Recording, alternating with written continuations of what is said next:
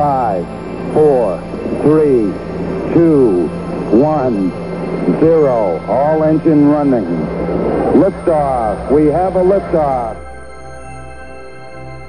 Bendiciones hermanos, volvemos una vez más con estos podcasts y esta vez continuamos con el tema acerca de la batalla entre la luz contra las tinieblas. Y les comentaba que hace unos años atrás, en el 2012, les planteé esta, esta por decirlo, este punto de inflexión en el entendimiento de la batalla entre luz y tinieblas o de luz contra tinieblas eh, en ese año. Y les comentaba a los hermanos de que estábamos entrando ahora eh, desde la guerra territorial a la guerra por las generaciones. Y en aquella oportunidad, en aquel mensaje o en aquella administración, eh, yo terminé con una pregunta que le hacía al Señor, preguntándole cuál era el precio que necesitamos pagar para poder llevar las generaciones al Señor, para poder lograr que las generaciones puedan conservar la luz y puedan expandir la luz del reino de los cielos. Ahora, esta pregunta ahora yo comprendo que no era correcta, la pregunta acerca de qué precio había que pagar.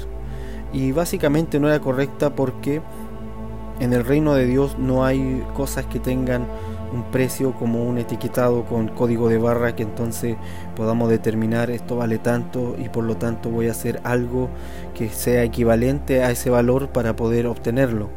En el reino de Dios las cosas se obtienen por medio de la fe, se alcanzan por medio de la fe, pero es Jesucristo quien ya pagó el precio para que podamos obtener todas las cosas. Ahora Lucas 14:28 nos habla un poco de eso. Y debo reconocer que esa pregunta no era del todo correcta, qué precio demandaba el Señor de nosotros para dejar, para no tener que perder más generaciones en la iglesia, esa era mi pregunta.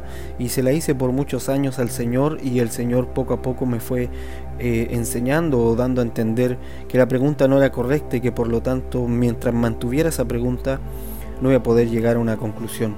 Lucas 14, 28 Vaya conmigo a Lucas 14, 28 y quiero mostrarle uno de los versículos que el Señor me habló en ese momento o en ese tiempo para poder comprender esto.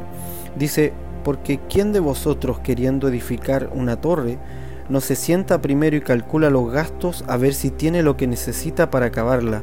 No sea que después que haya puesto el cimiento y no pueda acabarla, todos los que lo vean comiencen a hacer burla de él.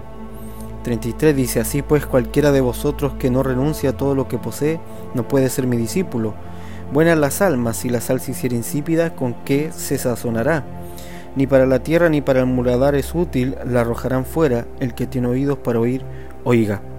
Entonces aquí hay algo interesante y es que el Señor está hablándole a los que quieren ser sus discípulos, y seguramente cuando uno escuchaba al Señor hablar de este discipulado, pensaba, ¿qué es lo que Dios está pidiendo de mí? ¿Cuál es el precio que debo pagar? Y el Señor le dice que hombre que va a edificar una torre no se sienta a poder contar si va a poder pagar ese precio.